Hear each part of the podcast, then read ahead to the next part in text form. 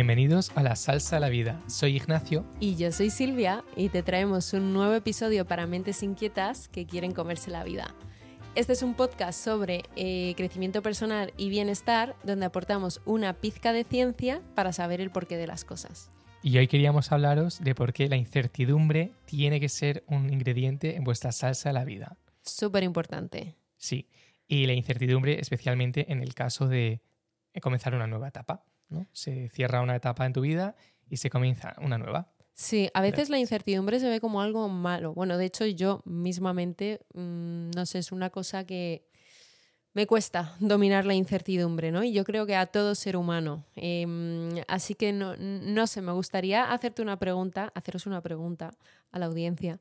Em, y es, ¿te ha pasado alguna vez que has estado en alguna situación que parece que se te cae el mundo como acabar con tu pareja. Que te eh, echen del curro. Que te echen del curro, terminar también con alguna relación de amistad de hace muchos años. Incluso vayamos un poquito. Mudarte de ciudad o así. Justo, incluso sin saberlo, ¿no? A lo mejor repentinamente. Y ya yendo un poco más al extremo, incluso en tu familia, ¿no? Haber tenido que cortar lazos con, con alguien de tu familia y tener que cerrar esa etapa. Entonces, Sí, el, vértigo básicamente ante un cambio en tu vida y tener que afrontarlo. Total. Y aquí queríamos dar un poco el, contexto científico y es que cuando sentimos este miedo ¿no? ante la incertidumbre del futuro, tenemos que estar totalmente, totalmente tranquilos y ser conscientes de que esto es algo evolutivo. Y básicamente los estudios dicen que eh, gracias a, tener, a, tener miedo como especie a lo que iba a pasar o no iba a pasar, hemos sobrevivido. Es mm. decir, estábamos preparados a, eh, no sabes qué va a pasar, igual es un eh, depredador o es un enemigo o igual no.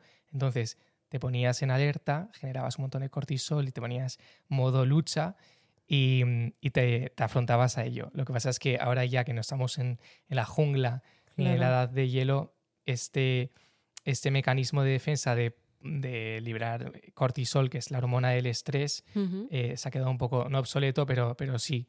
Pero todavía a día de hoy lo arrastramos, ¿no? Lo arrastramos. Eso es muy fuerte, porque justamente en el capítulo anterior hablaba de Tara Swart, sí. que ahora creo que he dicho bien el nombre, creo que lo he pronunciado bien, em, em, ponente en el MIT Sloan, que em, ella hablaba de que cuando tengamos alguna duda respecto a los comportamientos del ser humano a día de hoy, nos vayamos a analizarlo desde el punto de vista evolutivo.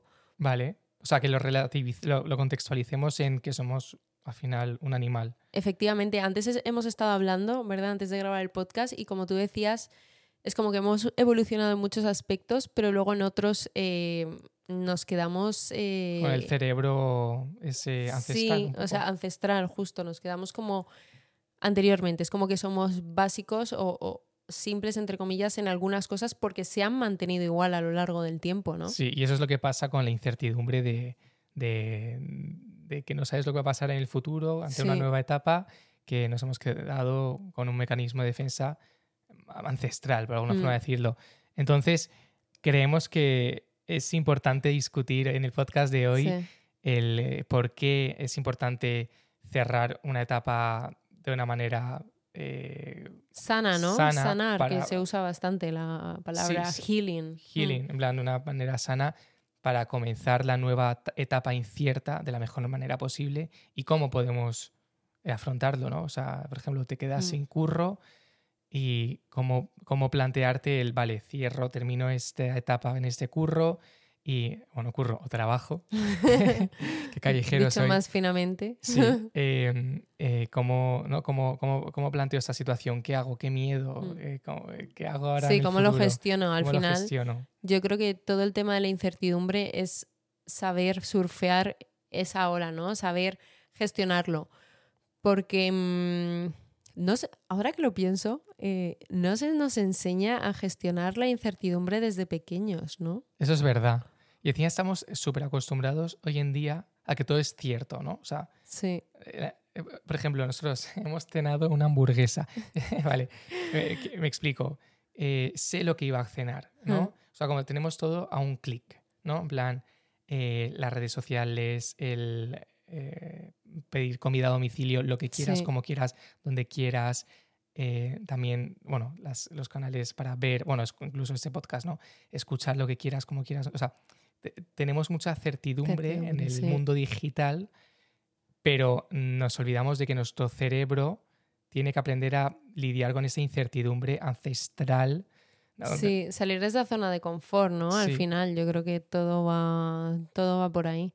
Sí, y creo que, creo que habías dicho una pregunta, pero me he ido por las ramas. ¿Cuál era? No lo sé, yo tampoco me acuerdo, pero bueno, No pasa podemos, nada. podemos fluir eh, sin más. Sí, y luego seguro que nos vendrá y diremos, ah, ya sabemos. Ah, justo.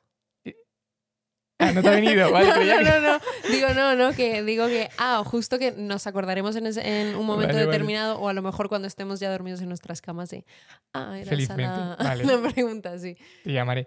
Que entonces, vale, eh, ¿por qué es importante gestionar la incertidumbre de las nuevas etapas de una manera sana o de una manera, o sea, ¿por qué es importante gestionarlo bien? ¿Qué Ujú. puedes, o sea, qué puedes Vale, yo creo Vomitar. tam- vale. Yo creo que tiene que ver también con reconciliarse con uno mismo, ¿no? Porque muchas veces nos martirizamos de que algo ha salido mal, por ejemplo, en una relación, ¿no? Em, si dejas tú a la persona, está claro que para ti, bueno, no está tan claro, ¿no? Pero yo creo que va a ser más fácil superarlo porque eres tú quien ha tomado la decisión y quien tiene las riendas de, de esa decisión, ¿no? Y que lo has hecho con todo conocimiento? lo con conocimiento y todo lo que hay por detrás. Pero si es la otra persona la que, mm, la que te deja, es como que vas a tener esa cosa ahí dentro em, de, oye, que he hecho mal, porque al final el ser humano siempre busca una explicación, ¿no? Entonces, yo creo que es importante reconciliarse con uno mismo y hacer un listado, digamos, o un balance de pros y de contras, ¿no? De qué ha sido lo bueno que me he llevado de aquí y etapa? quedarte con lo bueno justo de esta nueva etapa Hacer balance y también un poco autocrítica. y autocrítica, exacto. En cuanto a la autocrítica, estaría la parte de qué ha sido lo malo, que yo no lo llamaría malo, sino que lo llamaría aprendizaje, porque, mm, porque al final es lo que te hace crecer, ¿no? De, mm, llevándolo al punto de vista de las relaciones, que no lo quiero llevar todas las relaciones, Ya. porque también puede ser desde el punto de vista del trabajo, ¿no? Te han echado del trabajo, vale. ¿Qué es lo que he hecho mal? A lo mejor es que ese trabajo no era para mí, a lo mejor es que no me gustaba realmente, ¿no? Muchas veces pensamos que, pues eso, nos echan del trabajo em, porque hemos O hecho sea, algo a veces mal. nos vemos forzados a empezar una nueva etapa, ¿no? Mm. O sea, que te dejen, Justo. que te echen del trabajo, que te, no sé, mudarte de ciudad o que te, o una enfermedad, o sea, a veces nos vemos forzados a empezar, o sea, hacer un cambio, un cambio de 180 Un giro total. giro, ¿no?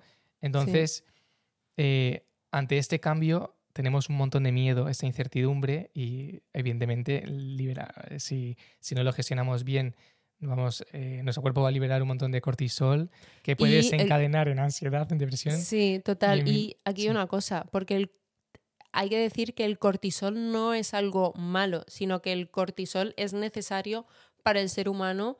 Ahora mismo no sé la explicación científica porque no me acuerdo, pero es verdad que el nivel, los niveles de cortisol al principio del día son elevados y luego van disminuyendo a lo largo del día. Pero es que si este nivel de cortisol es sostenido en el tiempo y no conseguimos bajarlo, em, esto puede para Claro, la salud. puede tener muchas consecuencias negativas como lo que acabas de decir, depresión, ansiedad y seguramente muchísimas enfermedades más por, por detrás. Sí, entonces nivel teni- mental, teniendo en cuenta también. que nos va a generar incertidumbre esta situación de hay me, están for- me está forzando la vida a una nueva etapa, eh, voy- la vida me está forzando a una nueva etapa. Esto me da incertidumbre y mi cuerpo me libera cortisol. Si tengo mucho cortisol, mm, Mal mal, asunto. mal. Entonces, eh, ¿cómo hago para tranquilizarme? ¿Qué Yo- haces tú? Yo creo que ¿Cuál es tu estrategia? no sé, yo, cre- yo Cuéntanos. creo que es importante, eh,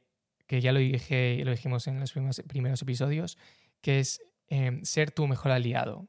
Es decirte eh, cosas positivas, de- eh, decirte, o sea, que tienes la capacidad de afrontar lo que viene. Vale.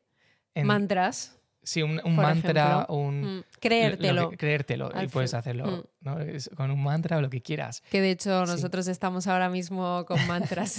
Mantra o como se llame, ¿no? O sea, porque claro, Sí. al final tiene, sí, manifestations. Es que Manifestations, sí, sí. que se pusieron de moda Bueno, pero las manifestaciones, este es otro tema que, que no nos que- vamos a ir de las ramas. Sí, no, pero las Sí. manifestaciones, la gente se cree que es algo aleatorio. O sea, tú puedes manifestar algo y la gente es como, uh, manifestación, vale, ¿qué es esto? Pero ¿qué pasa? ¿Que voy a decir algo y ya de repente va a ocurrir? No, es que tienes que actuar para que ocurra. Tú, tú tienes que decirte ese mantra o tienes que decirte, oye, quiero que pase esto, mi próximo trabajo va a ser la leche o mi próxima relación eh, va a ser lo que yo quiero pero tienes que buscarlo y sobre todo tienes que ofrecer tú. O sea, tienes, tienes que poner en... Ponerlo en palabras. o Ponerlo sea, en palabras. es ¿Qué es lo que puedo ofrecer yo? Sí, ¿sabes? Y, y este mantra, manifestación o como queremos Mm. llamarlo, en realidad yo creo que es actitud.